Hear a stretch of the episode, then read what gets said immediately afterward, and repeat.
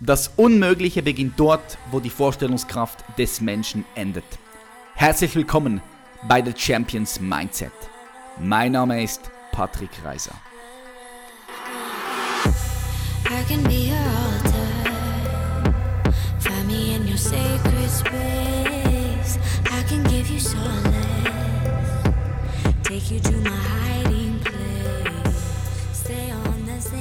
Hallo meine Freunde, herzlich willkommen bei einer weiteren Folge von The Champions Mindset. Heute eine meiner Lieblingsfolgen, ganz ehrlich. Ich hatte ein richtig geiles Gespräch mit dem Felix Hönnessen. Ich hoffe, das ist richtig ausgesprochen.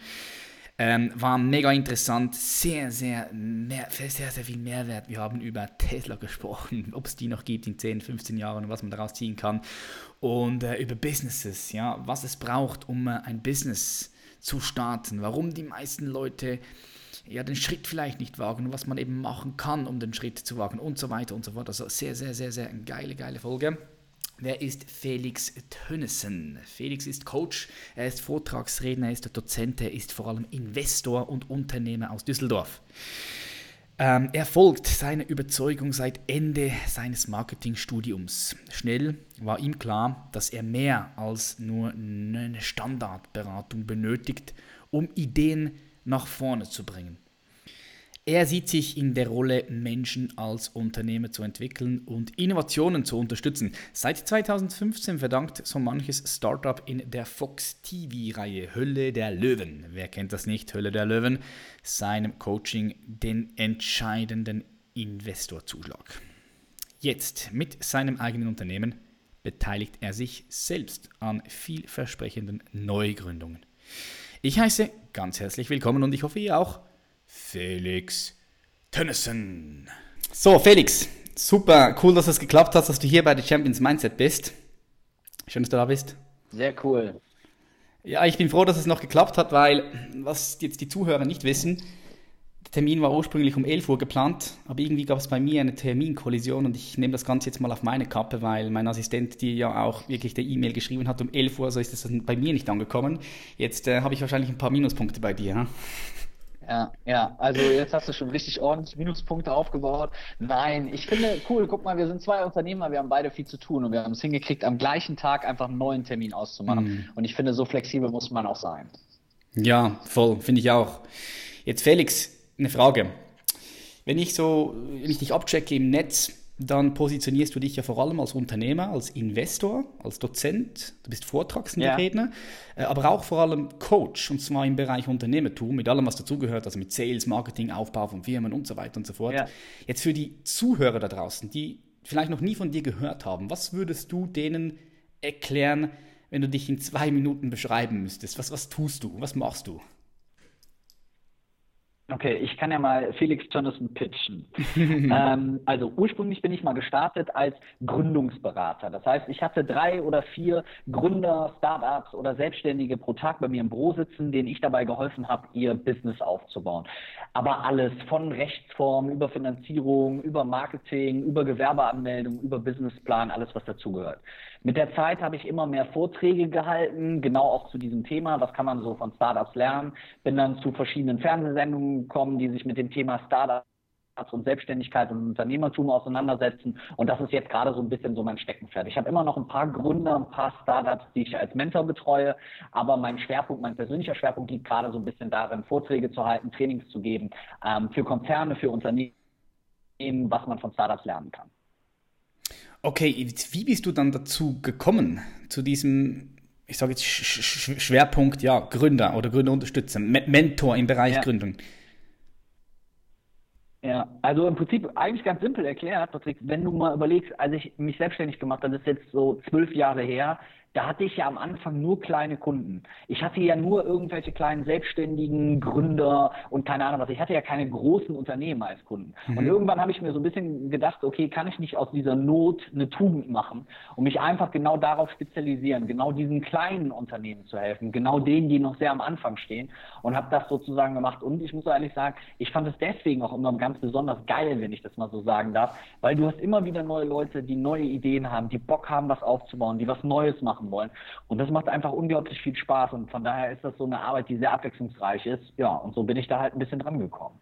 Mhm. Ich habe gelesen, dass du mit 21 dein erstes Unternehmen gegründet hast. Ist das korrekt?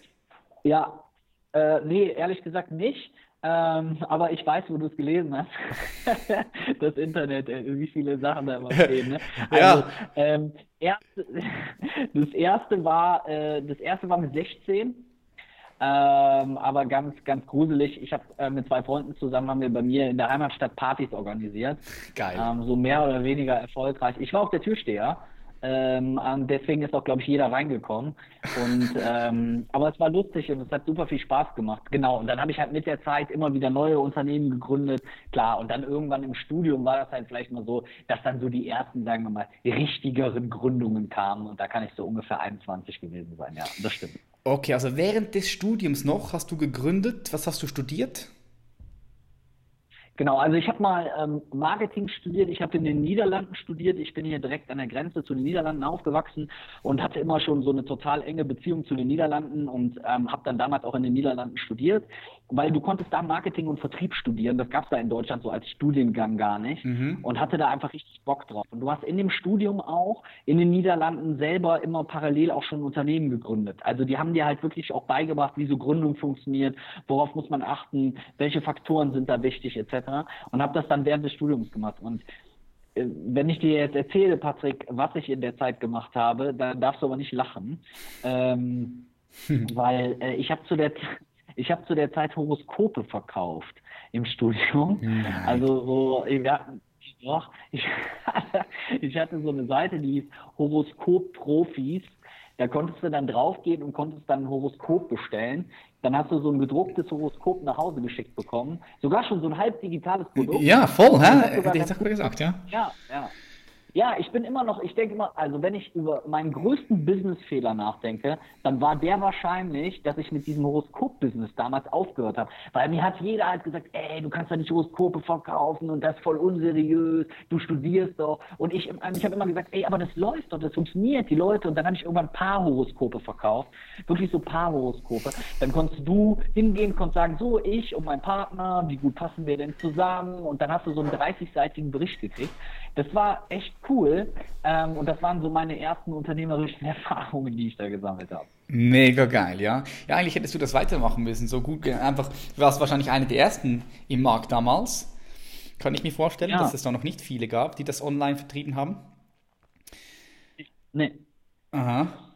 Und ja, da hast du durch nach Horoskop gesucht und ich war bei Google auf der ersten Seite. Weißt du, was das heute bei Horoskop bedeuten würde? Weißt du, wie viel Geld du damit Das heißt Money, Money, Money, aber Money. Halt, ja, ja, aber ohne Ende, aber ohne Ende. Und dann habe ich mir aber irgendwann gedacht, ah komm, du kannst das nicht machen. Und da war mir das immer so ein bisschen unangenehm. Weißt du, dann hast du irgendwie eine Frau kennengelernt, dann meinte die so, was machst du beruflich? habe ich gesagt, ich studiere. Und dann hat die gefragt, ja, und wie finanzierst du dein Studium? Und dann habe ich gesagt, ah, ich verkaufe Horoskope. Das ist ja schon irgendwie so eine strange Antwort, weil und dann musste man sich da halt so ein bisschen dran gewöhnen. Aber so ein Learning, was ich mitgenommen habe, bestimmt aus der ganzen Kiste, ist halt, wenn du halt selber deinen Weg gehen willst und dir was eigenes aufbauen willst, dann wird es immer irgendwelche Leute geben, die sagen, hey, das kannst du nicht machen, hey, das passt nicht und so weiter. Aber es ist ja schließlich auch dein Weg, weißt du? Es ist ja auch dein Weg, den du da gehst. Und von daher darf man sich halt manchmal auch nicht aufhalten lassen. Aber mit 21 hatte ich da vielleicht dieses Mindset noch nicht. Mhm. Ja, klar, klar. Also dir alles auf dem Weg, wo du jetzt bist, angeeignet. Diese Learnings, ja. was du so schön formuliert hast. Geil. Eine Frage an dich, wenn jetzt hier, hier jemand zuhört und er fragt sich so, hm, Unternehmertum, Entrepreneur, das klingt alles geil und ist ja auch momentan voll im Hype, dank Gary Vee zum Beispiel, ja. Gary Vaynerchuk. Ja. Äh, wie finde ich die Idee für mein Business? Welche Tipps hast du, um auf gute Business-Ideen zu kommen? Das Allerwichtigste, glaube ich, dabei ist erstmal zu akzeptieren, dass jeder von uns ganz viele Ideen hat. Weil die meiste Nachricht oder die Nachricht, die ich am häufigsten bekomme, ist, hey Felix, ich habe 20 Ideen, ich schreibe sie dir alle mal runter, sag mir mal, welche Idee gut ist. Weil jeder von uns hat so viele Ideen. Weißt du, du willst da was aufbauen, da was aufbauen, da mhm. was aufbauen. Und das muss ich erstmal für mich runterbrechen. Ich muss erstmal hingehen und sagen, so, ich suche mir jetzt mal drei oder vier oder fünf Ideen raus, wo ich glaube, dass es da Potenzial gibt. Und dann screene ich die mal weiter. Dann schaue ich mir mal an, welche davon kann ich überhaupt umsetzen. Für welche brauche ich vielleicht ganz viel Geld. Welche Sachen gibt es vielleicht schon? Welche sind rechtlich auch gar nicht möglich? Und dann werden aus den Ideen noch weniger Sachen. Aber wenn du überhaupt erstmal auf der Suche bist, deine Frage, ne, mhm. nach der einen Idee, dann gibt es so viele geile Methoden, die du machen kannst. Ich sag mal Beispiele. Also ein, eine Möglichkeit kann zum Beispiel sein, du suchst dir eine ganz konkrete Zielgruppe raus und überlegst, was könntest du für diese Zielgruppe tun, um zum Beispiel deren Probleme zu lösen? Also ich sage mal ein ganz blödes Beispiel. Ein Mann, der mit seiner Frau shoppen geht und da überhaupt keine Lust drauf hat und dann in jedem Laden immer da steht und sitzt und guckt, wie die Frau einkauft. So, das heißt also zu überlegen, wie könnte man da das anders machen? Könnte man in so manchen Geschäften so eine Männerecke integrieren oder irgendwelche anderen Sachen machen? Also wirklich die Probleme der Zielgruppe zu verstehen. Was du auch machen kannst, ist, du suchst dir ein Produkt guckst dir das ganz genau an und versuchst mal zu überlegen, wie könnte ich dieses Produkt jetzt in irgendeiner Form noch anders oder besser machen. Ja, auch das kann ein Ansatz sein. Wenn du zum Beispiel mal an, so ein bisschen an diese Fitnesswelt denkst, da habe ich ja bei Höhle der Löwen hatten wir so viele. Wenn du mal an diesen ganzen Protein- und Eiweiß-Hype denkst, ja, ist krass. Guck mal, dann hatten wir ja, wir hatten dann auf einmal hatten wir äh, Eis mit Protein. Jetzt habe ich gerade ein Konzept gekriegt, äh, äh, äh Getränke mit Proteinen, dann hier das und das und das und das oder nur Eiweiß einzeln zu verkaufen. Also einfach so ein Verständnis für die Zielgruppe zu kriegen und darüber nachzudenken, hey, was könnten die Leute, die ich fokussieren will, wirklich gebrauchen? Das ist manchmal schwierig, aber für mich ist immer so das klassische Beispiel, ich hatte Anfang des Jahres, hatte ich zwei Krücken. Mhm. Da musste ich immer mit den zwei Krücken durch die Gegend laufen. Und wenn ich aber draußen war, Patrick, und es hat geregnet, ich konnte ja keinen Schirm festhalten. Ich hatte ja keine Hand mehr frei. Ich habe ja nur zwei Hände. Und dann habe ich mir die ganze Zeit überlegt, okay, wie machen das denn Leute, die zwei Krücken haben und keinen Schirm festhalten können? Die werden ja klatschnass. Und dann habe ich auch so überlegt, könnte man da nicht irgendwas machen, Krücken, aus denen Schirm rausfährt oder sonst was.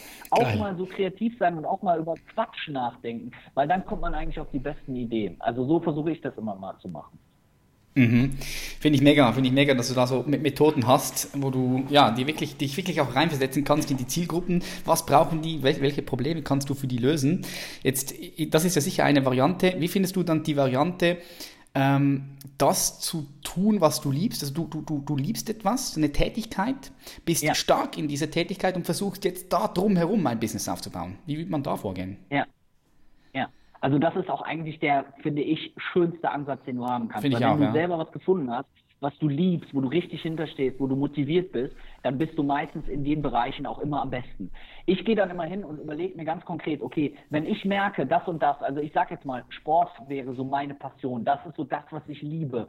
Und dann denke ich, okay, wie könnte ich das dann vielleicht für mein Business nutzen? Wo gibt es Ansatzpunkte, wo ich mein Know-how, meine Skills, die Dinge, die ich kann, in irgendeiner Form nutzen oder einsetzen kann? Und ich nehme mir, ich, bei mir ist immer so, ich brainstorme dann einfach. Ich nehme mir ein Blatt, schreibe mir in der Mitte sozusagen die Eigenschaften auf, die ich kann und schreibe mir ringsrum alle möglichen Jobs, Produkte, Berufe, Lösungen, Dienstleistungen, die irgendetwas damit zu tun haben.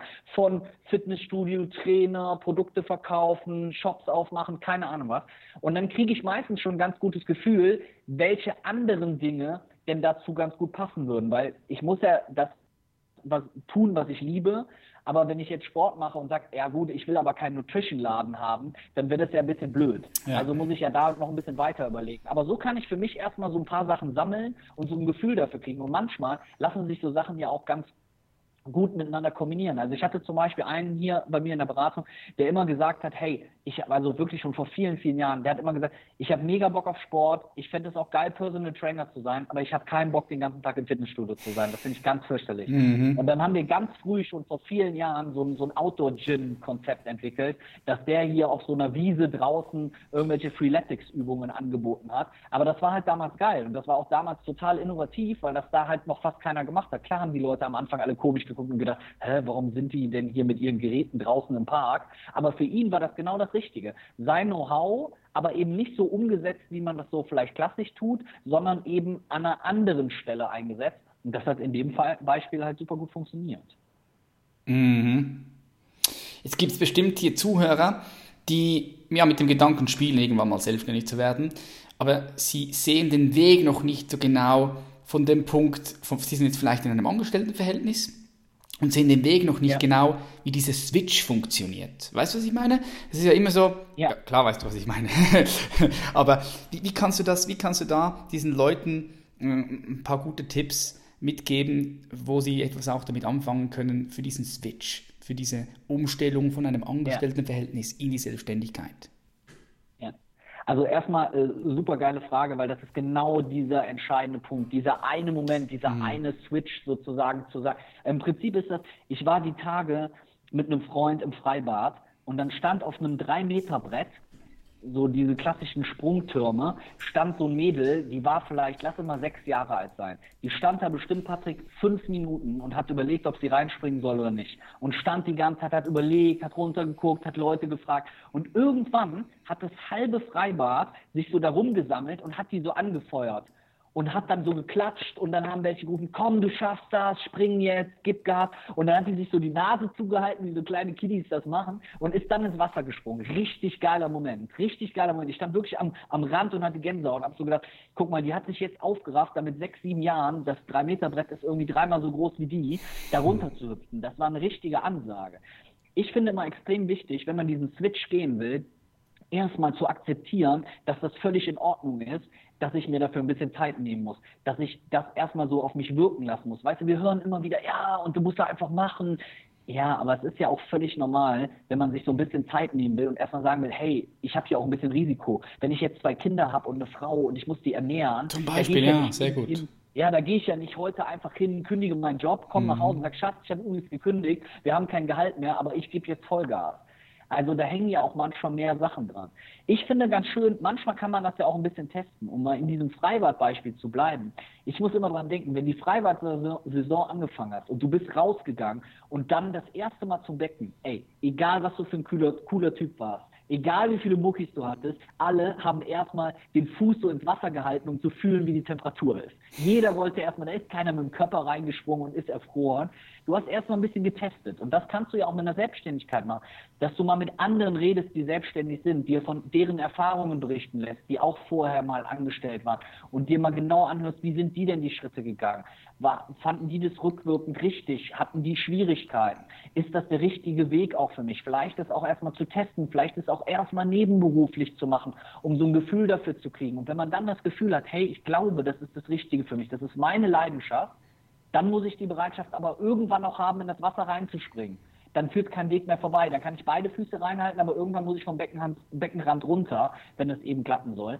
Aber dafür kann ich mir am Anfang doch ein bisschen Zeit nehmen. Mich drängt niemand und selbst wenn ich den Weg nie gehe, selbst wenn ich nie selbstständig bin, ist das ja auch in Ordnung. Mhm. Wenn jemand sagt, hey, ich bin den Weg nie gegangen, ich hatte nie die Lust, das Risiko einzugehen, dann ist das auch völlig in Ordnung. Du hast eben ja schon mal gesagt, Startup-Hype, Gründer-Hype, absolut richtig, aber ich sollte das ja nicht machen, nur weil mir jetzt jeder davon erzählt, du kannst dir ein Online-Business aufbauen, heißt das ja nicht, dass das für mich persönlich das Richtige ist. Ne?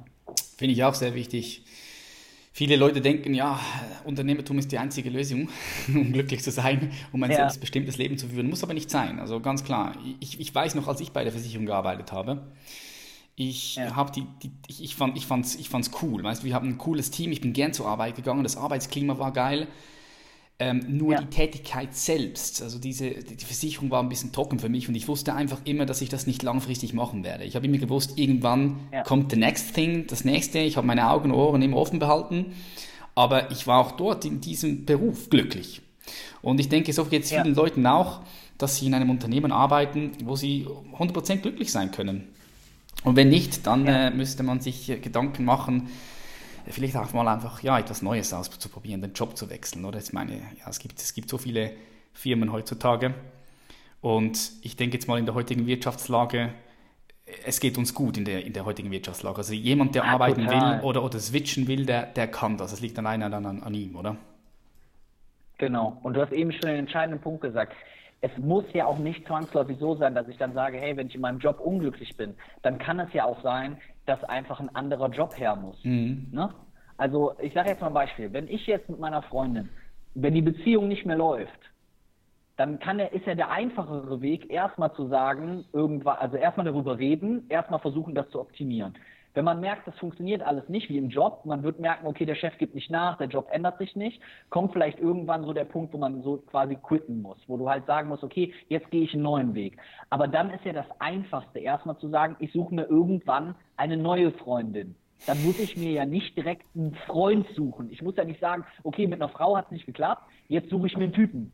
Ich kann es ja dann erstmal mit einer anderen Frau versuchen. ja, auf jeden Fall, ja. Also, ja, so, und ähm, von daher kann man das, glaube ich, eigentlich ganz gut da sozusagen für sich selber erstmal testen. Aber bei mir war das einfach so, und vielleicht kennst du das auch, ich hatte einfach für mich irgendwann so den Wunsch, ich habe nach meinem Studium vier verschiedene Jobs gemacht, alle nur ein halbes Jahr. Und ich habe immer gedacht, was stört dich denn da dran? Und dann habe ich irgendwann gemerkt, mich stört die Art des Arbeitens. Mich stört, dass ich das nicht selber bestimmen kann. Mich stört, dass ich nicht die Sachen machen kann, wo ich selber glaube, dass die richtig sind. Und dann habe ich mich halt dazu entschieden, mich irgendwann selbstständig zu machen. Und jetzt so rückwirkend ähm, mit 38 Jahren, glaube ich, würde da für mich auch kein Weg mehr hin zurückführen. Mhm. Aber du musstest zuerst auch für dich herausfinden, ob das für dich der richtige Weg ist und dann hast du es einfach gemacht, probiert und hast dann herausgefunden, yes, absolut, das ist der richtige Weg für dich. Und ich denke, so müssen es ganz viele Menschen auch machen. Einfach, einfach ausprobieren, auf, auf sich hören, äh, auch mal ein bisschen Zeit für sich haben. Ich denke, das ist auch etwas, was viele Menschen, also das beobachte ich, was viele Menschen heutzutage nicht mehr haben, Zeit für sich, weil du musst dir ja Zeit nehmen, um, um, um herauszufinden, okay, äh, möchtest du überhaupt in eine andere Richtung gehen und wenn ja, welche? Du musst Zeit und Raum schaffen für dich. Genau. Du musst es halt ein bisschen ausprobieren. Das hast du schön beschrieben. Auch das kann man super mit dem Sport quasi vergleichen. Wenn ich so daran denke, wo ich klein war, da habe ich fast jede Sportart, die es gab, ausprobiert. Ich habe Handball gespielt, ich war im Schwimmverein, Geil. ich war im Turnverein, ich habe Fußball gespielt, keine Ahnung, Volleyball. Ich habe fast jede Sportart ausprobiert. Und die meisten Sportarten fand ich zwar ganz gut, aber nicht so, dass ich gesagt habe, da hätte ich jetzt Bock, dreimal die Woche hinzugehen. Bis ich dann irgendwann gesagt habe, okay, meine Sportart ist irgendwie so ein bisschen Fußball, ich finde Fußball cool, ich mag das und da gehe ich dann halt auch gerne hin. Aber bis dahin war doch ein Weg. Ich musste das doch erstmal ausprobieren. Ich habe erst gedacht, boah, Schwimmen ist super. Dann habe ich gemerkt, okay, nee, doch nicht. Dann habe ich Bodenturnen gemacht, habe ich gedacht, oh Gott, das ist ja total kompliziert, das kriege ich gar nicht hin. Ich habe zwar immer versucht, so ein bisschen durchzuhalten, aber muss sich ja auch nicht zu irgendwas zwingen. Und deswegen finde ich das so cool, auch mit der Selbstständigkeit, einfach für sich die Bereitschaft haben, das Risiko muss ich dann aber auch haben, mal zu sagen, ich probiere mal Dinge aus, ich versuche mal was, ich gucke mir mal andere an, vielleicht mache ich auch erstmal bei einem anderen mit, ich muss ja nicht zwangsläufig immer direkt mein eigenes Business aufbauen, ich kann ja auch sagen, hey, ich suche mir zwei, drei, vier Leute, die auch Lust haben oder die gerade ihr Business machen und hänge mich da dran, mache das gemeinsam mit denen und bin so ein Halbselbstständiger oder so ein Co-Founder. Ähm, und auch das kann ja eine Lösung sein. Ne? Also von daher, Wege und Möglichkeiten gibt es da genug. Du hast es schön gesagt, wir leben in so einer, wir haben so ein Glück, gerade im Moment die Wirtschaftswelt, wie viele Angebote an Jobs etc. es gibt, wie viele Möglichkeiten du hast, was du alles tun kannst, wie du dich selbst verwirklichen kannst. Und die Chance musst du halt einfach nutzen und mitnehmen. Ja, der Vergleich mit den Sportarten gefällt mir sehr, sehr gut. Ich, ich, ich kann auch nur von meiner Erfahrung sprechen. Ich habe alle möglichen Arten von Sport ausprobiert, von Basketball über Hockey, Handball, Kung Fu, Fußball, ähm, alles durchgemacht. Und das, ist, das empfehle ich auch wirklich jedem, die Dinge auszuprobieren, ja. weil ansonsten wirst du nie wissen, ob du vielleicht in etwas besonders gut gewesen wärst oder ob du auch etwas besonders gern gemacht hättest, wenn du nicht ausprobierst. Ja. Finde ich eine sehr, sehr gute Analogie. Jetzt, ich habe irgendwo gelesen, dass du rund 20, 23 Unternehmen schon gegründet hast. Kommt das in etwa hin oder, oder hat mich das Internet hier wieder ja. angelogen? Nein, das kommt in etwa hin. Ja, ich glaube, es sind mittlerweile, glaube ich, 24, genau. Okay. Jetzt sag mir doch mal, weil es interessiert mich persönlich, was sind deine zwei Lieblingsunternehmen? Kann man das sagen? Mm, ja, ich glaube, das kann man schon ganz gut sagen. Also ich habe ja eben schon dieses Horoskop-Beispiel gesagt. Ich glaube, das ist das, was langfristig wahrscheinlich so am erfolgreichsten hätte werden können, wenn ich es damals halt vielleicht weiterverfolgt hätte. Ich habe vor gar nicht so langer Zeit noch so, ähm, das habe ich aber gerade schon verkauft, ähm, ein, ein Modelabel gegründet, weil ich habe immer relativ häufig Hosenträger an. Ähm, und ähm, dann habe ich im letzten oder im, nee, im vorletzten Jahr habe ich ein Modelabel gegründet, was Hosenträger verkauft. Also auch irgendwie sehr, äh, sehr anders, sehr speziell.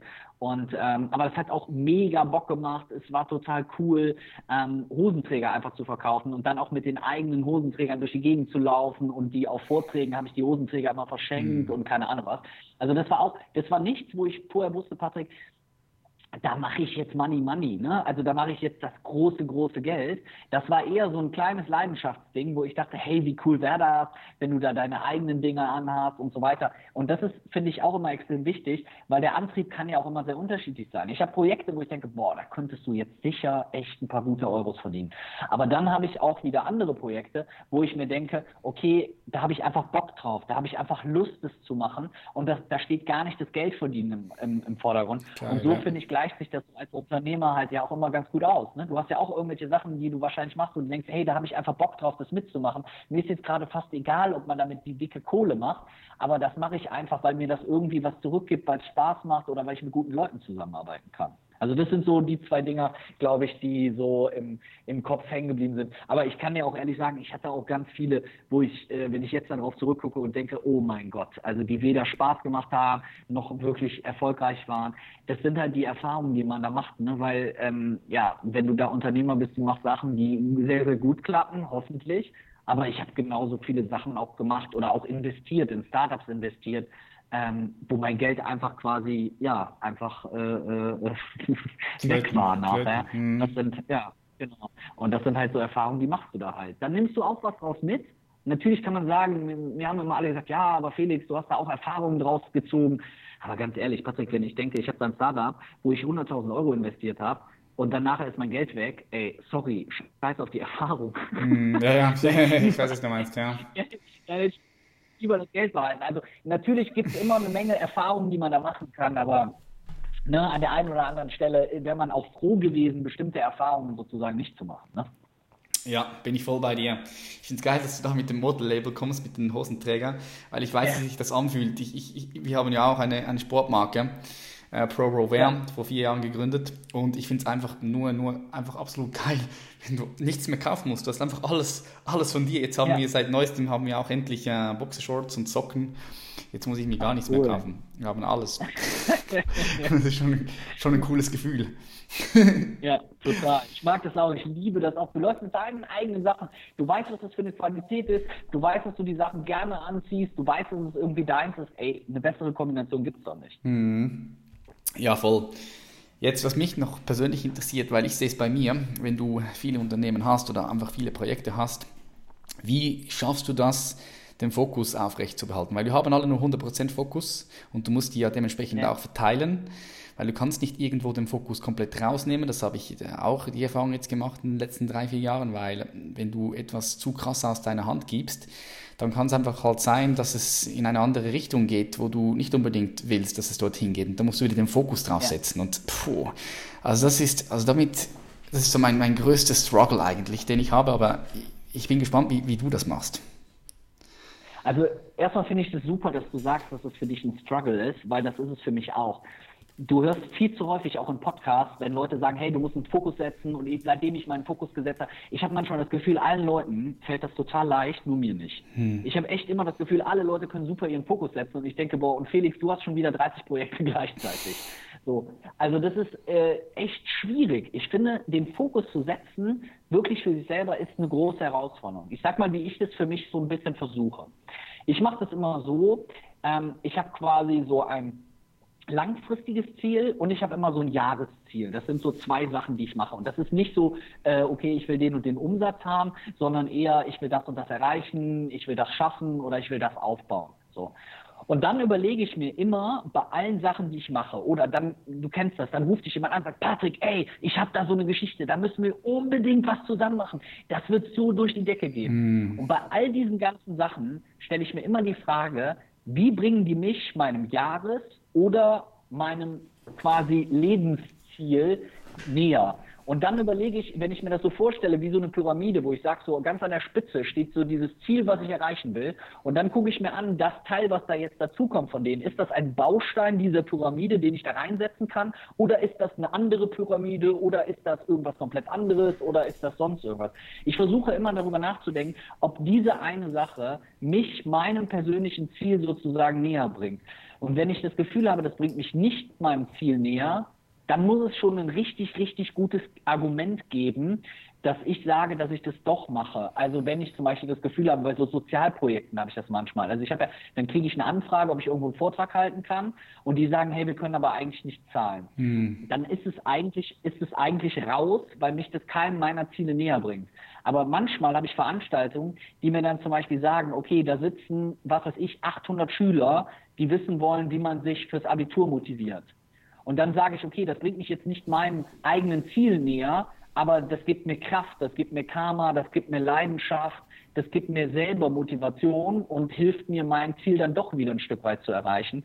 Und so hinterfrage ich die meisten Sachen. Und das habe ich am Anfang zu selten gemacht. Ich habe viel zu viele Projekte am Anfang immer gemacht, viel zu viele Kooperationen, lass mal hier zusammenarbeiten, lass mal da zusammenarbeiten, lass mal das machen.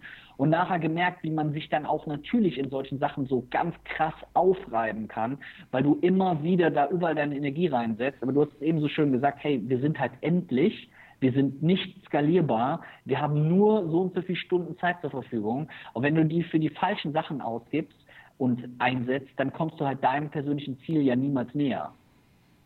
Ja, ich finde diese Analogie, die du gemacht hast mit dieser Pyramide, mega nice. Also ich, ich mache das auch, ich mache das auch ähnlich, äh, wenn es um neue Projekte geht, ob ich die annehme oder nicht oder Kooperationen. Ich überlege auch ganz klar, bringt mich das äh, meinem Ziel ein, näher oder weiter weg? Weil am Ende des Tages ist es doch einfach so, da müssen wir ehrlich sein, jede Entscheidung, die du triffst, bringt dich entweder einen Step näher an dein Ziel oder, oder, oder, we oder weg. Es ist doch einfach so, entweder näher ja. oder weg. Und am genau, Ende des Tages genau. musst du doch einfach schauen, dass deine Entscheidungen halt, dass du die, sagen wir so, dass du mehr Entscheidungen fällst, die dich einen Schritt oder Schritte weiter nach vorne bringen, zu deinem Ziel. Mhm. Genau. Genau, also das ist ganz, ganz wichtig, gerade diese kleinen Schritte zu machen, diese Steps zu machen und dich nicht von seinem eigenen Weg abbringen lässt. Und man lässt sich halt sau schnell davon abbringen, weil dir da jemand wieder was von erzählt und da jemand was von erzählt. Du musst dein eigenes Ziel vor Augen haben. Wenn du selber weißt, okay, das ist so meine große Vision, das ist so das Ding, wo ich irgendwann mal hin will, da sehe ich mich selber. Also ich stelle mir das wirklich wie so ein Bild vor, dass ich da irgendwo stehe, ähm, dann weiß ich doch auch so ein bisschen besser, wie der Weg aussieht, den ich dahin gehen will. Ja, arbeitest du mit Visualisierung? Visualisierst du, meditierst du auch? Nee, meditieren leider nicht. Ähm, das ist aber, das ist zum Beispiel ein ganz, ganz großes Thema, was für mich für dieses Jahr sozusagen auf der Agenda steht. Das ist so ein ganz, für mich ganz neues Feld, mit dem ich mich noch nie beschäftigt habe. Ich habe da null Ahnung von. Ich könnte jetzt gar nichts dazu sagen. Ich versuche gerade mal so ein bisschen ab und an in so bestimmten Situationen mal ein bisschen achtsamer zu werden, mal so ein mhm. bisschen, ne, mal so ein, so so ein Blick für sich selber zu kriegen, weil ich es immer so gewohnt war, so 100 Prozent, 100 Prozent, 100 Prozent, Hassel, Hassel, Hassel, Vollgas, Vollgas, Vollgas. Das ist alles toll. Aber irgendwann, wenn du dann doch mal ein paar Jährchen älter bist, dann verstehst du auch, ey, dein Körper braucht auch mal eine Pause, dein Geist braucht mal eine Pause. Du musst dich auch mal so selber ein Stück weit runterfahren, ne? um mal den Akku abkühlen zu lassen. Das ist so ein Ding, lass uns am besten gar nicht weiter darüber reden, weil ich totale Sorge habe. Ich habe gar keine Ahnung, mache da alles falsch, was man falsch machen kann. Aber ich versuche das gerade für mich äh, irgendwie so ein bisschen hinzukriegen, dass ich mich da einfach selber mal so ein bisschen erde und mir einfach mal sage, so, ich nehme mir jetzt mal ein bisschen Zeit. Ich mache das jetzt morgens gerade. Das ist mein allererster Minischritt, Patrick. Ich bin sonst morgens wach geworden, habe immer mein Handy äh, neben mir auf dem Nachttisch gehabt. Ich war zehn Sekunden wach gestresst. und hatte sofort mein Handy in der Hand und habe E-Mails gecheckt und ich war sofort gestresst. Hm. Jetzt mache ich das morgens so, ich werde wach, ähm, gehe gar nicht erst zu meinem Handy, ziehe mir meine Hose an, ziehe mir ein Hemd, ein T-Shirt oder sonst was an und laufe erstmal eine Runde um den Block. Das dauert vielleicht zehn Minuten. Atme mal ein paar Mal tief durch, gehe nach oben, mache mir einen leckeren Kaffee, setze mich an den Tisch, guck kurz raus und dann nehme ich mein Handy von mir nach einer halben Stunde, nachdem ich wach bin, das erste in der Hand. Und ich habe das Gefühl morgens, ich starte mit einer ganz anderen Energie in den Tag. Und ich lasse mich auch nicht direkt von anderen beeinflussen, sondern ich überlege mir selber in der Zeit, hey, was willst du heute schaffen? Was steht für dich heute sozusagen an? Wofür bist du vielleicht auch so ein bisschen dankbar? Was sind so die nächsten Schritte, die du heute machen willst? Und finde ich wesentlich angenehmer. Hm, geil, ja, ist extrem wichtig, extrem, extrem, extrem wichtig sage ich auch immer. Und ich sage es immer so, also wenn du gewinn den Morgen, gewinn den Tag, gewinn die Woche und gewinn das Leben. ja, das ist echt so. Ja, ja. geiler Spruch, passt aber perfekt. Cool. Jetzt möchte ich ganz kurz nochmal auf diese verschiedenen Projekte äh, drauf eingehen, wo du, wo du arbeitest. Weil was mich jetzt noch interessiert, wie du dann an diesen Projekten arbeitest, wenn du diese verschiedenen Projekte hast? Arbeitest du, sagst wir zum Beispiel Montag für dieses Unternehmen, Dienstag für dieses Projekt oder arbeitest du in Blöcken? Wie machst du das? Ja, also ähm, ich glaube, früher habe ich immer ein bisschen den Fehler gemacht, dass ich mich zu schnell habe ablenken lassen. Weißt du, dann war ich gerade irgendwie ein Marketingkonzept am Schreiben, dann kam irgendwie eine E-Mail, dann kam eine SMS, dann warst du auf einmal wieder mit was anderem beschäftigt. Das kenne ich, ja. Moment, ne, es gibt ja so diesen Spruch, get things done. Ich versuche jetzt bestimmte Dinge wirklich erstmal fertig zu machen. Natürlich, wenn jetzt irgendetwas kommt, was auf einmal so eine hohe Aufmerksamkeit braucht, dann kann es auch sein, dass man was an die Seite schieben muss. So viel Flexibilität brauche ich. Aber ich versuche Dinge nicht mehr so wie früher, acht Sachen gleichzeitig zu machen. Das weiß ich noch, wenn ich vom Rechner saß. Da hatte ich da einen Tab auf, da einen Tab, da einen Tab. Dann hatte ich nachher irgendwann drei Monitore und ich hatte so das Gefühl, ich kam mir vor wie so eine Krake, die mit zwei verschiedenen Armen arbeitet, man dahin guckt und dann. Aber wenn du Sachen richtig gut machen willst, dann funktionieren die halt nur mit 100% Konzentration. Und dann muss man auch mal die Bereitschaft haben zu sagen, also ich habe das gemerkt, als ich meine Bücher geschrieben habe. Als ich das Buch geschrieben habe, am Anfang bei dem ersten Buch, da hatte ich mein Handy, da war hier, da hat immer irgendwas gepiepst, dann ist da was gekommen, da was gekommen, da was gekommen. Und ich war immer wieder raus aus dem Gedanken, immer wieder raus aus dem Flow vom Schreiben. Und irgendwann habe ich mir gesagt, okay, bei meinem zweiten Buch hat das gut geklappt. Wenn ich das Buch schreibe, mache ich folgendes. Ich lasse mein Handy zu Hause, ich nehme meinen Laptop, mache WLAN aus und ich fahre in irgendein schönes Café, setze mich in das Café, bestelle mir einen Kaffee und setze mich dahin und schreibe das Buch. Irgendwann habe ich mir dann noch ein bisschen Musik angemacht und habe da gesessen. Ich habe mich nicht mit E-Mails, nicht mit WhatsApp, nicht mit irgendwas beschäftigt und hatte dann das Gefühl, dass mein zweites Buch wirklich viel, viel, viel besser geworden ist als mein erstes Buch. Das sollte man normalerweise niemals sagen, aber es ist viel besser geworden, weil ich einfach gemerkt habe, dass ich noch mehr den Fokus nur auf diese eine für mich extrem wichtige Sache, weil ganz ehrlich, du kennst das, die meisten Sachen, die einen ablenken, sind doch gar nicht wichtig. Guck mal, wenn meine Mitarbeiter mir eine Nachricht schicken, hey, da hat irgendwie der Dirk gerade angerufen, dann steht da ganz häufig drin, bittet um dringenden Rückruf. Oder du sollst am besten heute noch zurückrufen. Du kannst ihn noch die nächsten 30 Minuten erreichen. Und das habe ich am Anfang immer gemacht. Und ganz ehrlich, Patrick, 90 Prozent davon waren doch nie dringend. Das war immer, ach super, dass sie direkt zurückgerufen haben. Ich so, ja, sie haben meine Mitarbeiter, ja, sie hätten ja auch morgen noch anrufen können. Mhm. Und ich habe immer gedacht, hey, ich habe mich gerade aus meinen Sachen rausgezogen um ihn oder für sie irgendwas zu machen. Und irgendwann habe ich gesagt, hey, das lasse ich nicht mehr zu. Das lasse ich nicht mehr zu. Wenn es ganz wichtige Sachen sind, bin ich immer bereit, irgendwas zu schieben. Aber wenn ich jetzt Projekte habe, versuche ich mich sehr auf diese Projekte zu konzentrieren. Ähm, ich habe das am Anfang versucht, so ähnlich wie du das eben gesagt hast, so, sowas wie zum Beispiel Freitag mache ich immer Instagram, Donnerstag mache ich immer das das war bei mir schwierig. Also für mich hat es nicht funktioniert. Das war, ich glaube, dass es bei manchen Leuten gut funktionieren kann. Ich war da, glaube ich, nicht so ganz der Typ für. Aber ich habe zum Beispiel jetzt für mich gerade so, ich versuche es hinzukriegen, auch das ist gerade so ein Learning, ähm, zum Beispiel zu sagen, morgens E-Mails beantworten und abends E-Mails beantworten. Und über den Tag nicht jede E-Mail, ich habe immer den Fehler gemacht, weißt du, eine E-Mail kommt und sofort hing ich da schon und warm antworten. Alle Leute haben sich immer gefreut, boah, der Felix Tönnissen, der beantwortet immer die E-Mail so schnell. Aber ich war immer abgelenkt. Weißt du, du hast immer mhm. da was gehabt, da was gehabt. Und ich glaube, das ist was, was sicher auch der ein oder andere Zuhörer von sich selber kennt. Und da muss man wirklich zu sich selber sagen, es sind deine Projekte, an denen du arbeitest. Man sollte sich die Zeit dafür nehmen und man sollte sich dann halt auch von anderen da nicht ablenken lassen. Yes, cool, dass du diese Erfahrung da mit uns teilst. Bin ich absolut bei dir. Ich finde es auch so wichtig. Das gleiche gilt übrigens auch für, für Instagram oder, oder, oder WhatsApp ich finde es so wichtig, dass man ja. heutzutage proaktiv ist und nicht reaktiv. Proaktiv heißt, dass du ja. entscheidest, wann checkst du deine Nachrichten und nicht andere Leute äh, entscheiden, wann sie dich da aus irgendetwas rausholen, weil dann fällt einfach den, der, der Fokus. Und es gibt sogar schon Studien, die, die gemacht wurden. Also ähm, die, die, die, die, Arbeit leidet einfach extrem darunter. Erstens machst du mehr Fehler, zweitens bist du nie so effektiv und effizient und, und, und und am Ende des Tages ist es einfach, genau. einfach scheiße für dein Unternehmen und für deine Projekte. Ja. Ja. ja. Echt? Ja. Sehe ich auch so. Weil du lässt dich dann von Sachen, du lässt dich von Sachen ablenken, ähm, ähm, die, die es einfach nicht wert sind. Deswegen ist da immer meine Empfehlung an jeden, der das hört, hey, es sind deine Dinger, konzentriere dich da drauf, nimm dir die Zeit dafür, sei auch mal bereit, Handy oder sonst irgendwas auszustellen, weil dieses ewige, ne, man surft dann darum, dann darum, weißt du, wenn ich manchmal morgens, wenn du dann diese ganzen Kanäle erstmal abgearbeitet hast, wenn ich morgens mein Handy anmache und gucke erstmal, okay, was ist bei Facebook passiert im Business Manager, was ist bei LinkedIn passiert, was ist bei Think passiert, was ist bei Twitter passiert, was ist da passiert, da bin ich manchmal merke ich, okay, jetzt war ich erstmal eine Stunde lang mit irgendeinem Krams beschäftigt, und das nichts gemacht. wahrscheinlich überhaupt nicht Ja, und ich habe nichts gemacht. Ich habe mhm. nichts gemacht, außer Fotos angeguckt und geliked. Ne? ja. ja, das kennen wir, glaube ich, alle. Das ist wichtig, dass man da sich ja. selbst reflektieren kann und dementsprechend auch agieren kann. Jetzt, du hast es vorher angesprochen, dein Buch. Äh, kannst du das noch, äh, noch hier erwähnen? Was ist es für ein Buch und um was geht es da? Genau, also ich habe ähm, mein zweites Buch liegt mir so total am Herzen. Mein zweites Buch ist, ähm, heißt das Arbeitsbuch Startup, das Sieben-Stufen-Programm.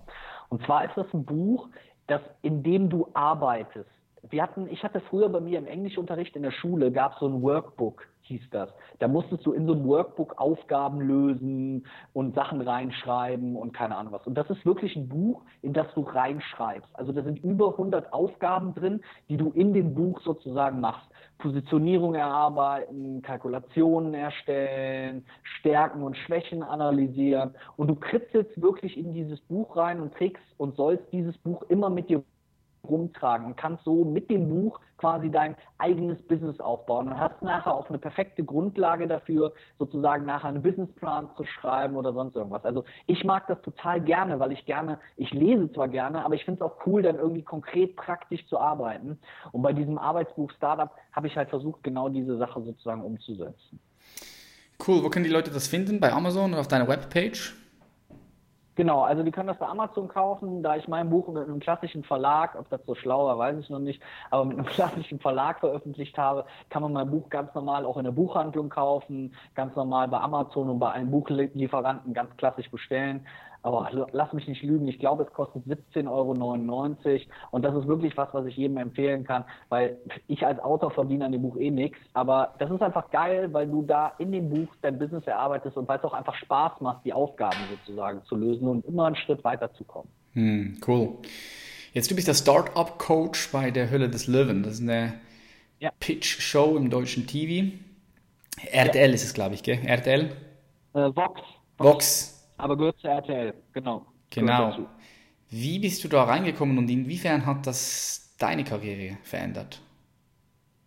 Ja, also im Prinzip, um es mal ganz offen und ehrlich zu sagen, war das natürlich schon eine Rakete. Ne? Also ähm, ich hatte, glaube ich, den Vorteil, dass ich schon lange, lange Jahre Gründungsberater war, also wirklich immer nur mit Startups und Existenzgründern gearbeitet habe.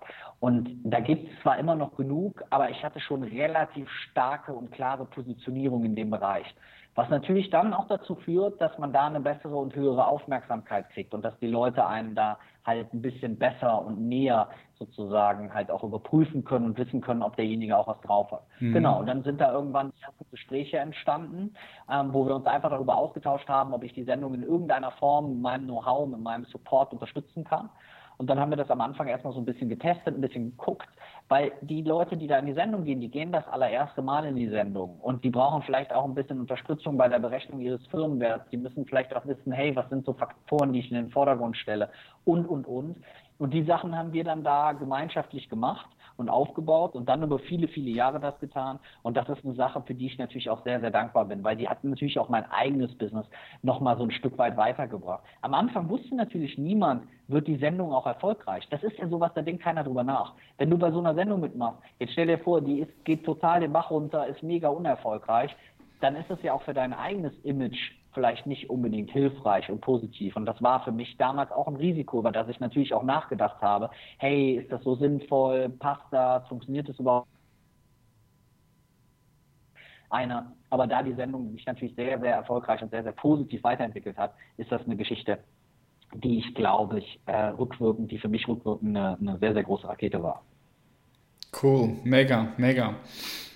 Was braucht dann ein Unternehmen, dass du in das Unternehmen investieren möchtest? Das ist eine Frage. Und die zweite Frage, die auch darauf basiert ist, wie suchst du die Unternehmen aus? Also suchst du, machst du das spontan, einfach wenn du da mal, mal was reinhörst, oder, oder nimmst du dir wirklich Zeit und suchst Unternehmen, Jungunternehmen, Startups, wo du sagst, hey, da möchte ich investieren, finde ich nice. Ja. Ja, also erstmal ist das Leben als Investor, Patrick, ist eine harte Kiste. Also ähm, du, du, du lernst so viele Ideen kennen. Ich kriege jeden Tag, würde ich jetzt mal tippen, zwischen vier und fünf Ideen. Hm. Businesspläne, E-Mails, Pitch-Decks, was auch immer.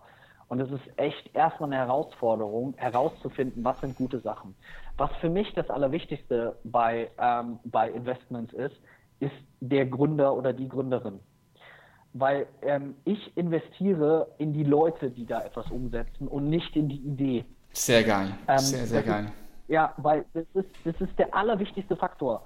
Weißt du, wenn du jemanden hast, der motiviert ist, der mit Rückschlägen umgehen kann, der offen ist für Kritik, der Ahnung hat vielleicht von Marketing und Vertrieb, was auch immer, dann wird der fast mit allem zumindest ein bisschen erfolgreich sein können. Währenddessen vielleicht jemand, der sehr beratungsresistent ist, nichts an sich ranlässt und alles nur mit seinem eigenen Weg macht, vielleicht viel größere Schwierigkeiten haben wird, erfolgreich zu sein. Das heißt, wenn ich das Gefühl habe, ähm, hey, da ist eine Idee, weil meistens ist die Idee schon das Erste, was man sieht. Du kriegst ja meistens, hast du nicht direkt den Kontakt ja zu dem Gründer. Du kriegst eine nette E-Mail, du kriegst ein Pitch-Deck und so weiter, du weißt ja noch nicht, wie ist die Person dahinter. Das heißt, die Idee ist so ein bisschen so wie das Äußere. Du siehst eine schöne Frau im Club, du siehst die, und du hast ja noch nicht mit der gesprochen, du weißt ja nicht, wie der Charakter ist. Du denkst vielleicht, wie die sich so ein bisschen bewegt, wie so die Gestik und Mimik ist, dass die den und den Charakter haben sollte oder könnte. Und dann, das ist so wie bei Startups, ist das die Idee. Ich bekomme eine Idee. Wenn ich merke, okay, eine Idee hat ein bisschen Potenzial, dann versuche ich erstmal so ganz leicht Kontakt aufzunehmen. Dann versuche ich mit dem Gründer mich ein bisschen auszutauschen. Dann kriegst du ja schon so ein Gefühl dafür, ob die Kommunikation funktioniert. Mhm. Und wenn ich dann das Gefühl habe, okay, die Kommunikation klappt, die Idee scheint auch ein bisschen Potenzial zu haben, ist immer das Erste, was ich mache, mit den Leuten essen gehen. Also das ist so für mich so simpel, weil du merkst bei einem ganz normalen Essen gehen so sehr, wie ein Mensch ist. Du merkst, was der für Benehmen hat. Du merkst, wie die Leute mit Kellnern und Servicekräften umgehen. Ähm, du merkst, ob die Leute Trinkgeld geben, ob die Leute empathisch sind. Du merkst, wie die sich hinsetzen. Mir geht es nicht darum, Kniggelrichtlinien, ob jemand weiß, welches Messer man von außen nach innen nimmt. Da habe ich selber keine Ahnung von. Aber ich finde es so schön zu sehen, wie Leute sich in so einer Umgebung eben verhalten, ähm, wie freundlich die sind, wie die mit dir auch umgehen. Und daraus äh, kann ich ganz, ganz viel ziehen. Und da sind auch viele, ähm, wo ich nachher gesagt habe, hey, die Idee ist cool, der Gründer hat Ahnung, hat mega das geile Studium und sonst was, aber irgendwie fluppt das hier nicht. Und wo ich auch für mich selber merke, vielleicht, da habe ich auch keine Lust, jetzt jahrelang mit zusammenzuarbeiten. Und wenn ich dann merke, das hat funktioniert, dann gehe ich erst quasi hin und sage, okay, jetzt mal Butter bei die Fische, lass uns mal treffen, lass uns mal ein bisschen so in so ein, in so ein Sparring gehen, in so ein Eins zu Eins gehen. Du erzählst mir von deiner Idee, ich erzähle dir, wo ich dich ein bisschen unterstützen kann. Und dann gehen wir ein bisschen tiefer ins Thema. Das kann dann auch schon mal zwei, drei, vier Stunden dauern. Und am Ende von dem kommt dann raus, dass es Sinn macht, tiefgehende Verhandlungen zu führen oder eben nicht. Aber du merkst, ich habe da erstmal drei oder vier Filter vor, bevor ich anfange, über irgendwelche Dinge zu verhandeln, über Geschäftsanteile zu verhandeln, weil das ist so ein Learning, was ich gemacht habe. Am Anfang, boah, da habe ich einen kennengelernt. Patrick, der hatte eine mega Idee. Da habe ich gedacht, da weiß ich noch, habe ich meiner damaligen Freundin erzählt, Schatz, nur noch zwei Jahre, dann braucht keiner mehr von uns arbeiten. Geil. Wir werden damit so viel Kohle verdienen. ja, das war, nachher war meine ganze Kohle weg. Oh, ja, weil, shit von der Person her vielleicht halt nicht funktioniert hat. Das sind so Learnings, die machst du halt auch als Investor. Ja, ja, das ist, das, das, das ist krass. Ich, ich, ich, ich habe auch so einen ähnlichen Fall mal gehabt, wo ich, wo ich, wo ich ähm, Geld verloren habe in einem Projekt. Nicht 100.000, ja. aber auch etwas Geld. Und, und, und das ist nachher interessant, das zu anzuschauen und zu analysieren von der Retroperspektive. Weil du ja. möchtest, du, du möchtest denn das ja ich, also ich mache es immer so, ich, ich mache dann immer so eine richtige Fallstudie, wo ich alles ganz genau nochmal analysiere, weil ich ja möchte, dass in Zukunft mir das nicht mehr passiert. Aber ich frage mich dann oft, ob das überhaupt machbar ist, ob man da, ich denke, da kommt man, ich, ich weiß nicht, ob man das vermeiden kann, weißt du? Es kann immer wieder passieren, denke ich. Du kannst so ja. wach sein, so bewusst und alles abchecken, ja. aber, aber irgendwie, ich weiß nicht, ob man das wirklich ja. beeinflussen kann. Was denkst du? Ja, also ich glaube, du kannst halt so ganz große Risiken ausschließen. Die habe ich auch schon gehabt. Also wo ich nachher gemerkt habe, ach guck mal, der hatte ja schon mal ein Unternehmen und da scheint es ja Schwierigkeiten gegeben zu haben. Ne, das muss nicht ein Nachteil sein, aber wenn es nachher Schwierigkeiten sind im Sinne von, da sind noch irgendwelche Kredite offen oder sonst irgendwas, dann kann das natürlich eine Rolle spielen. Mhm. Oder ähm, du hast dir irgendwelche Handelsregisterauszüge gezogen und hast irgendwelche anderen Informationen über das Unternehmen gefunden. Also ich mache das ähnlich wie du das gesagt hast. Ich mache so ein Screening für mich, wo ich weiß, okay, die, die, die und die potenziellen Problemfälle habe ich schon mal ausgeschlossen. Aber es gibt andere Problemfälle, wie du eben gesagt hast, die du nie verhindern kannst. Ich habe auch Startups gehabt, ich hatte ein Startup, coole Gründer, geiles Produkt, aber der blöde Markt hat nie deren Produkt gekauft. Das war im B2B-Bereich und die Kunden, die potenziellen, das waren so große Immobilienbesitzer, die haben immer mit denen verhandelt. Und am Ende haben die immer gesagt, ah, wissen wir nicht, wir warten erstmal, ob jemand anders das irgendwann kauft. Und denen hat immer der eine große Kunde gefehlt.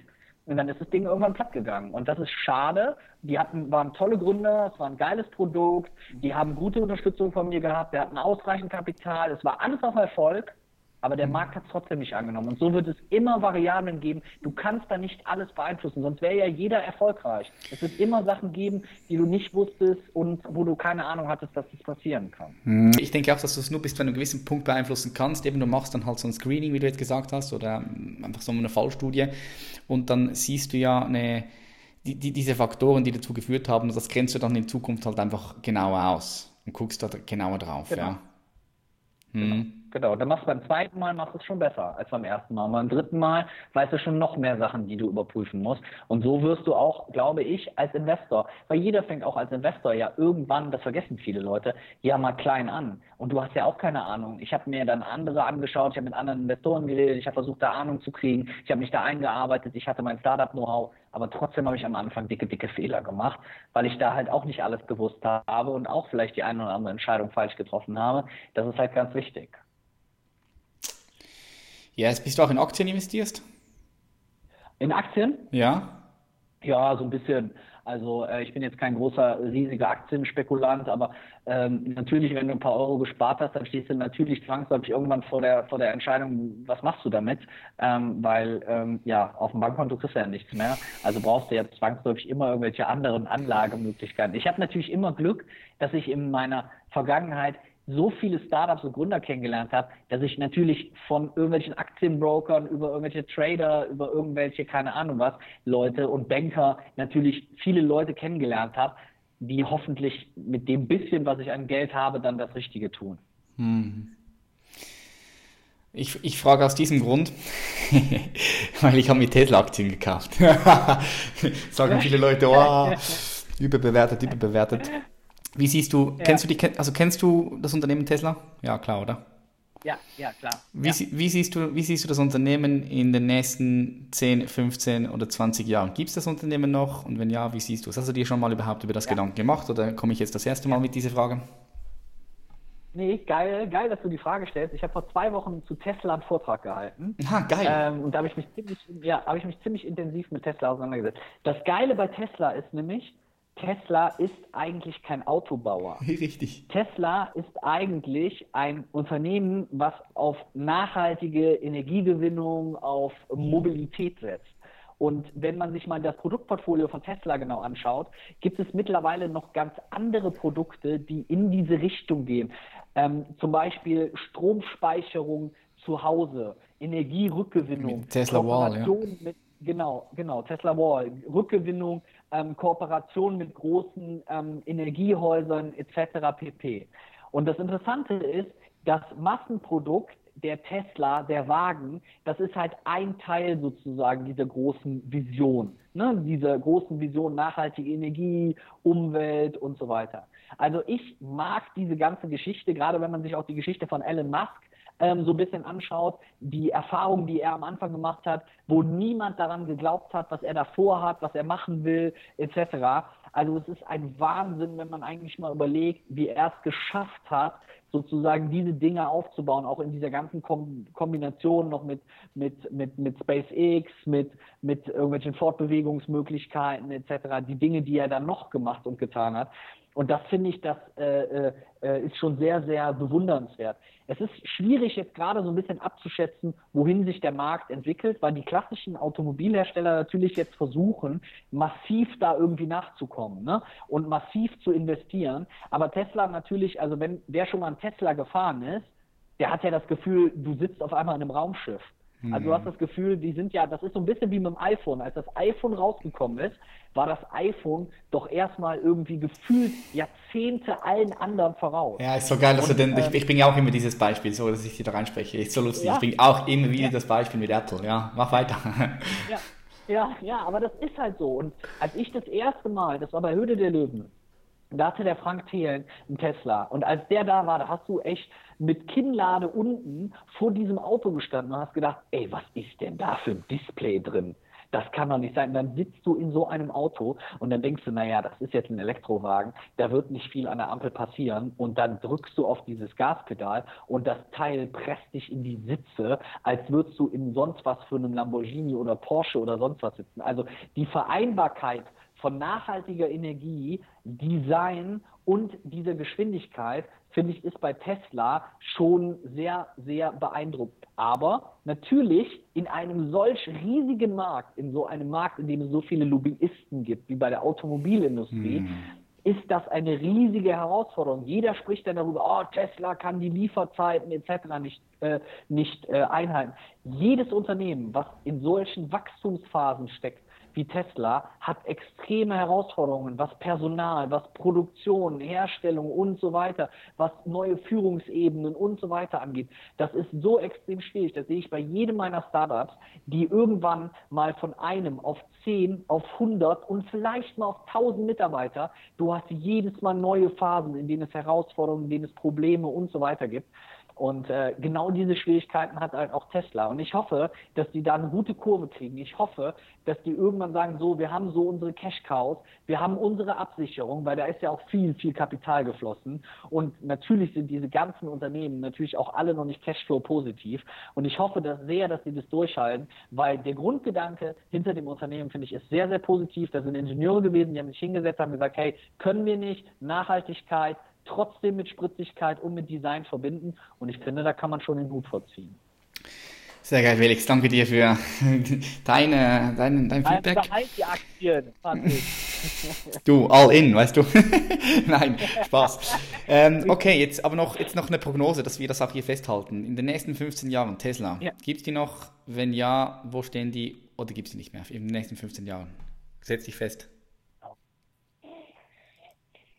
Also ich könnte mir vorstellen, dass Tesla in den nächsten 15 Jahren von ähm, Google oder von Amazon übernommen wird. Das wäre im Moment meine Prognose. Okay. Und dann dieser Geschäftszweig bei einem dieser Unternehmen sozusagen weitergeführt wird.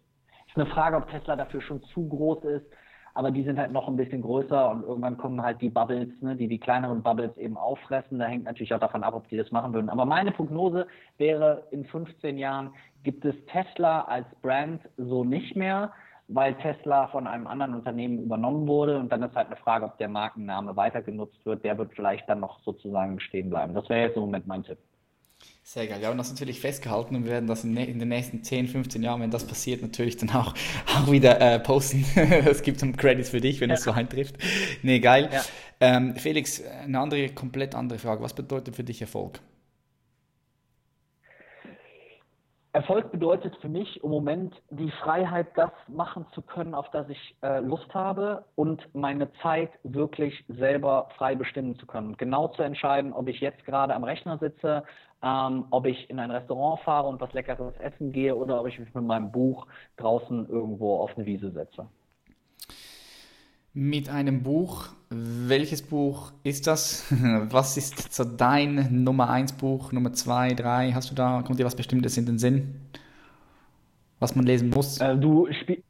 Du spielst wahrscheinlich am ehesten auf Businessbücher an. Nee, ne? allgemein, allgemein. V völlig, du müsstest, du müsstest dich limitieren, okay. begrenzen, okay? Also, okay, kriege ich hin.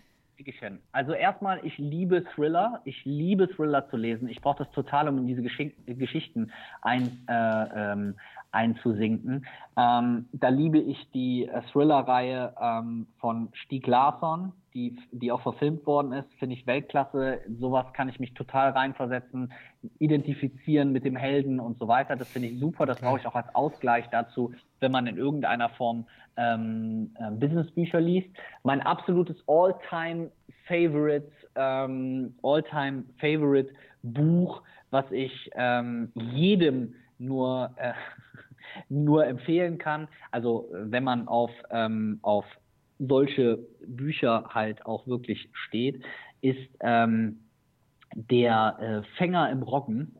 Also der, das ist so ein ganz ähm, kurzes Buch ähm, von ähm, Salinger, ähm, Der Fänger im Roggen. Das, ich weiß nicht mehr, wie viele Seiten das hat. Irgendwie 150, 200 Seiten. Total abgedrehtes Buch, total crazy geschrieben, total abgedrehte Sprache.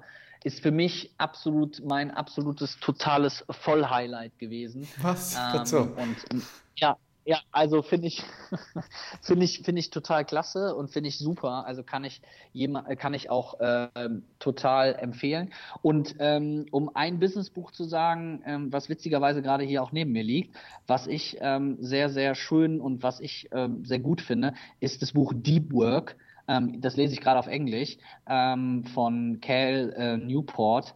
Ähm, das ist äh, auch ein total geiles Buch, ähm, weil da gibt es ähm, so, da sind so Regeln drin, wie man quasi äh, sich wirklich auf Erfolg ähm, ähm, fokussiert und ähm, immer mit so relativ, ich blätter es gerade mal so ein bisschen durch, immer auch mit so relativ kleinen Kisten. da geht es so ein bisschen um den Kult des Internets, da geht es auch um ein bisschen so, so, so Deep Work Ansätze, die man so haben kann auch so ein bisschen um, um Arbeitsmethoden, aber auch relativ cool geschrieben, sehr, sehr gut lesen kann. Also Deep Work, das wäre dann quasi mein Buch Nummer drei.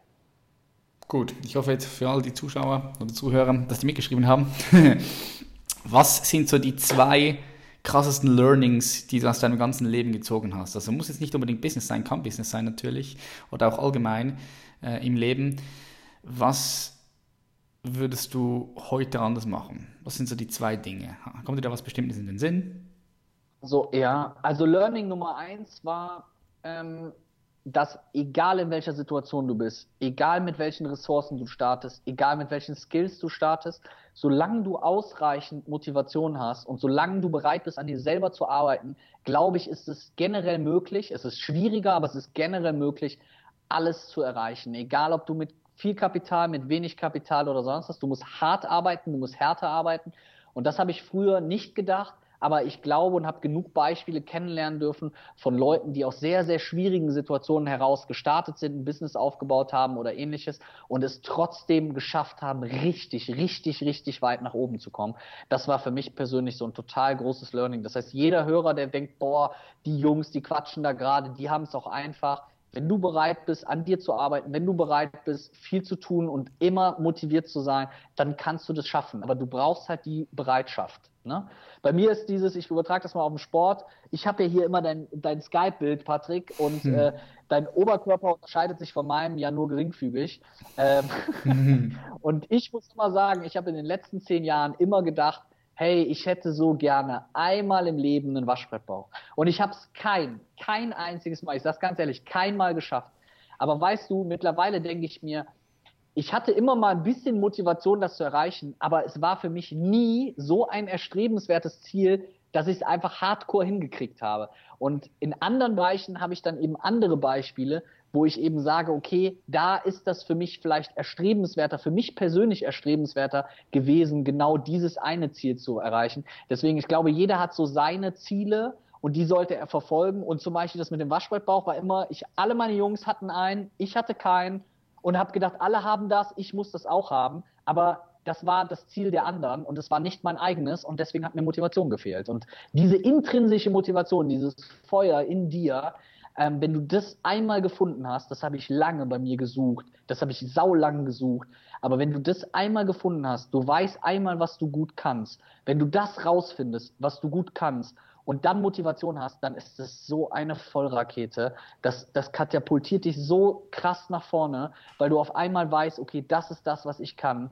Und jetzt gehe ich nur auf dieses eine Ding. Das ist wie so ein Ding, wie so ein, wie so ein Porsche, der da steht. Du guckst dich um auf dem ganzen Parkplatz. Du suchst immer nach deinem einen Auto und irgendwann findest du diesen Porsche und irgendwann findest du dieses Gaspedal und dann drückt es dich nur noch in den Sitz und du hast das Gefühl, okay, es geht nur noch voran. Also das war für mich so ein ganz persönlich so ein ganz, ganz, ganz, ganz einschneidendes Erlebnis und ähm, extrem wichtig. Deswegen kann ich jedem da nur empfehlen, sich äh, damit auseinanderzusetzen, für sich selber so dieses eine Ding zu finden.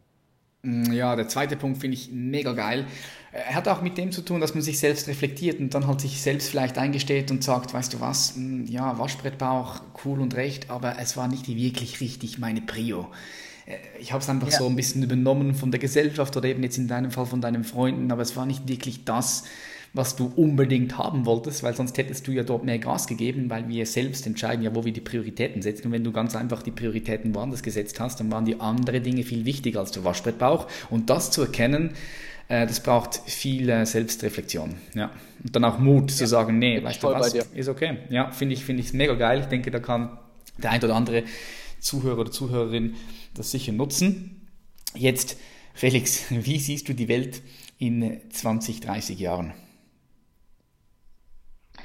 Oh, habe ich gestern noch mit meinem kleinen Bruder drüber, wir haben mit der Familie waren wir essen, haben wir genau über dieses Thema geredet. Mhm. Manchmal gibt es Tage, an denen ich das sorgenvoll betrachte, weil du merkst natürlich, was alles mit Digitalisierung passiert. Alles super, alles cool, aber es schreibt keiner mehr Liebesbriefe. Wir werden immer immer, jeder wird irgendwie so zu seinem eigenen. Weißt du, wir sind immer weniger auch mit anderen. Die Länge der Beziehungen wird immer kürzer. Die, es gibt immer weniger Leute, die heiraten. Es gibt immer mehr Leute, die sich scheiden lassen. Die Menschen sind immer kürzer in irgendwelchen Unternehmen tätig.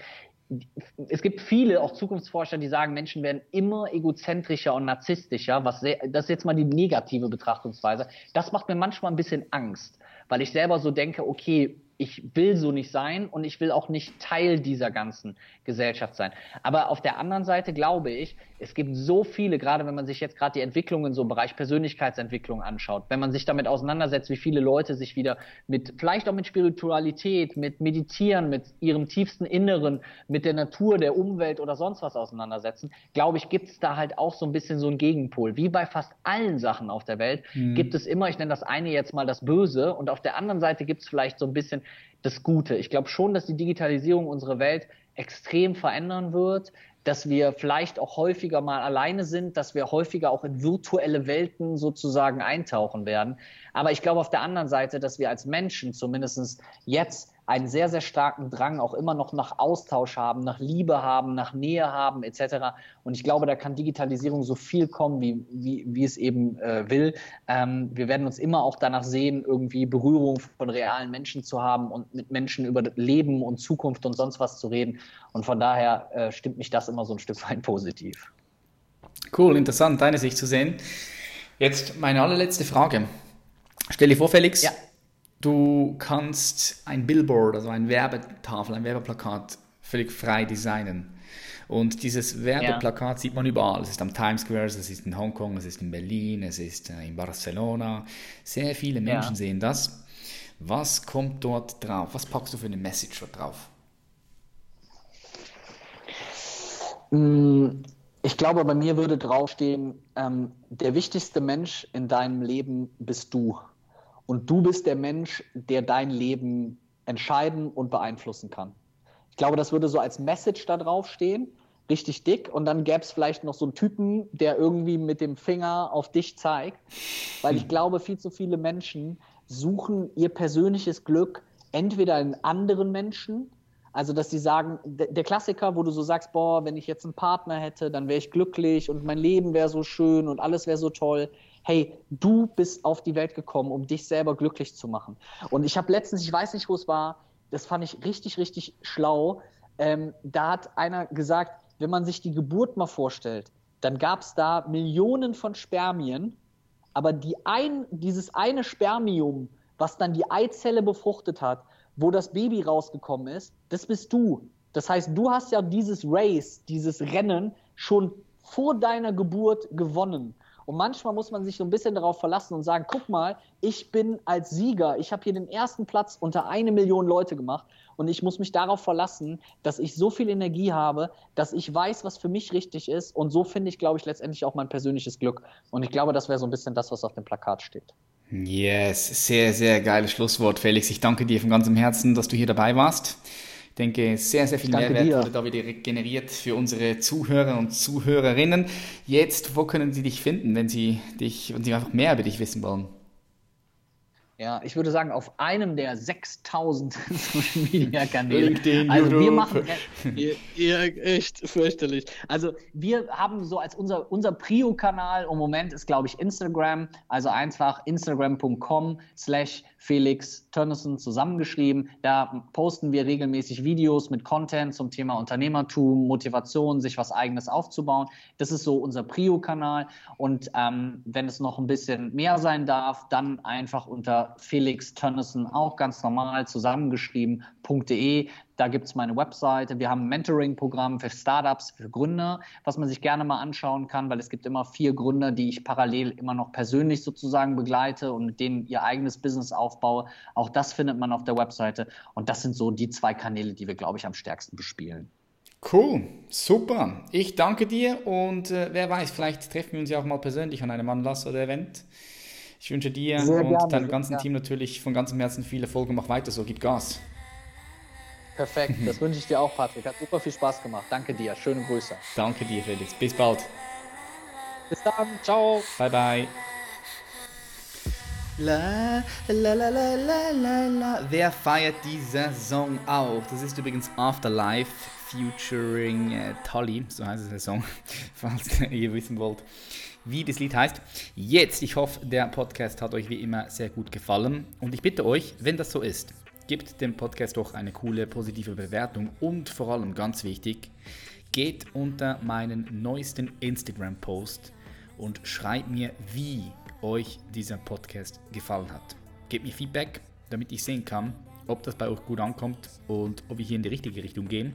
Es wird in Zukunft werden noch, noch ganz interessante ähm, Folgen werden kommen auch Folgen, die ich alleine nur äh, äh, aufnehme, wo wir ein bisschen tiefer in meine Themen reingehen, in Mind, Body, Spirit. Und da möchte ich gerne von euch ein Feedback haben, darum postet doch einfach unter den letzten Instagram-Post, der halt jetzt gerade online ist und ähm, schreibt mir euer Feedback und wie ihr das findet, wenn in Zukunft auch mehr in Bezug auf Mind, Body, Spirit, auf meine Fachthemen, ähm, ja, wenn da mehr kommt. Macht mal Schlaf. Ich wünsche euch einen ganz schönen Tag, Abend, schönen Start in die Woche oder was auch immer ihr jetzt gerade habt. Genießt das Leben, denn wir haben nur eines.